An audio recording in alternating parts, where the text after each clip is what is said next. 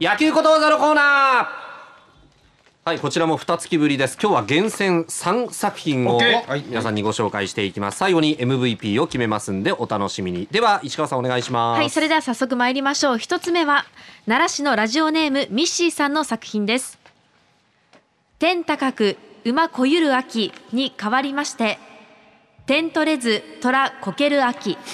うまいな語呂合わせや まねさに、こまさになの季節にぴったりという。ぴったりやね。そらこける秋ね。辛いなペナントレース中盤くらいまでは優勝を狙える位置にいながらも9月に入ると決まって失速する様子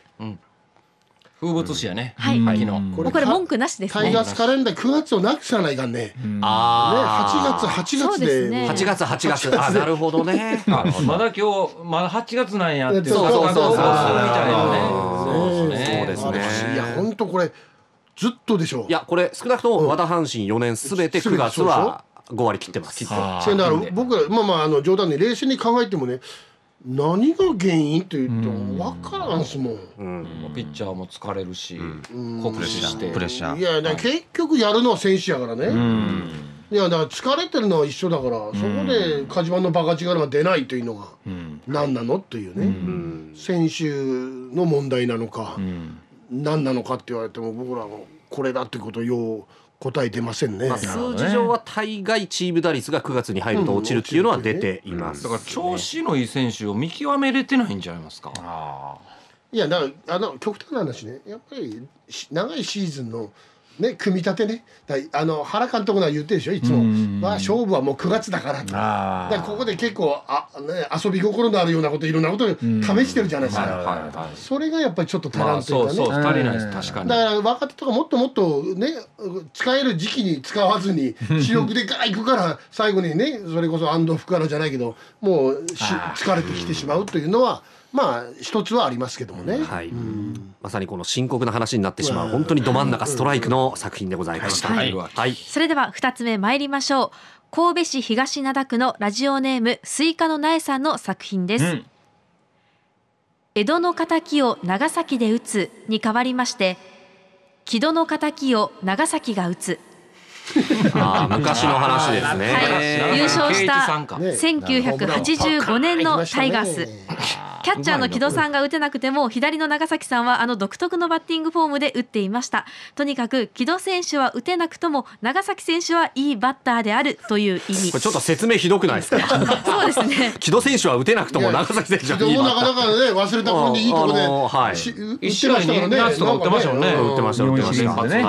はい、はい、ただやっぱりあの長崎さんの特に独特のバッティングフォームがあったんで余計に印象は強いってことですこかれらね。はうまいですね。うまいですね打撃にもうまいですね。長はい崎変えずですね僕僕なんかあれですよ長崎違い。ななあの甲子園のねあの借りを長崎で返り討ちという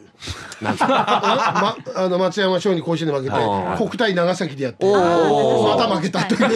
えそれは延長ではないねいやいや。あー普通に。 9回で2対1で11でそれはでもそれは接戦だ。勝てなかったというね隠れた名勝負やったんですね。ねやっぱりそれが実力の差やいえいえ。 1点差以上のねやっぱり強いですねどうしても取れない。そうそうそうなるほど。えはいでは最後の作品いきましょう。はい。三つ目の作品は兵庫県明石市のラジオネーム東カロ球場に行くの東カローさんの作品 です。駅からは近いけどね。うんまあ近いからね駅行くのが遠いねんね。それでは参りましょう。はい。石橋を叩いて渡るに代わりまして土橋が叩いて流す。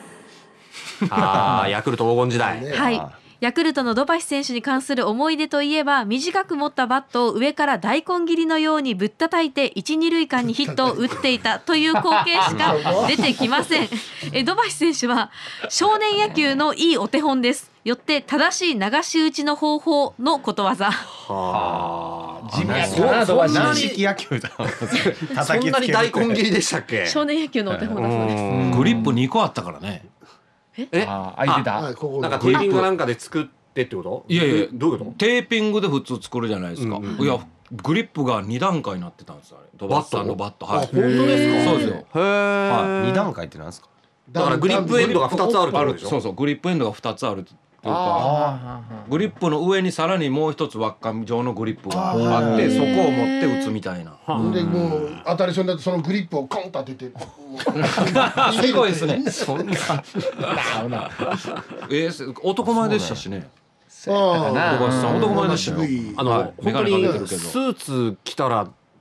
ビジネスマンみたいな感じの方でしたよね。えー選そ手れでしたは真中監督と雰囲気似てるやんかあーちょっと地味そうそうそうやな今のな確かに小林さん真中さねんそうですねはいいましたねまあ共にまあ職人というか、うん野橋さんは右打ちで、真中さんはくるっと回って打つっていう。うんそうくるっと回ってましたねそうですね回転ねね回転して素な晴らしかったですよね。あとジョーさん。んとかねあの時はジョージョー。い職人いっぱい出ましたわそうですね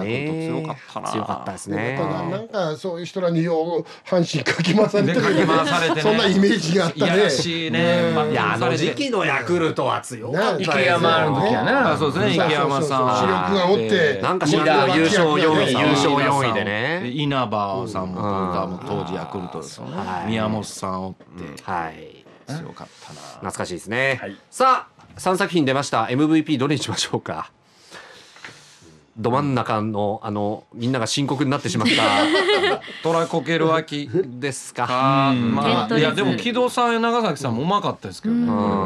どっちでしょうまあどっちでしょうか現実をね受け止めてなるほど。ねはい行、きましょわかりましうた。前を向いてまだあるんだからまだありますからね目標があるんだからそうですね北上しかないですけだからもうこれで終わって4位で終わったらもう本当にもうシャレになりません。シャレにならんからね、はい9月勝負できることがありがたいと思わないとダメですねま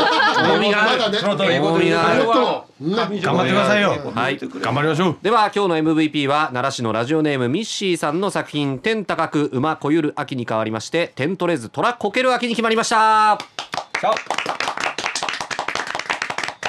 はいということで今シーズンを通じてたくさんのご投稿本当にありがとうございました以上野球ことわざのコーナーでした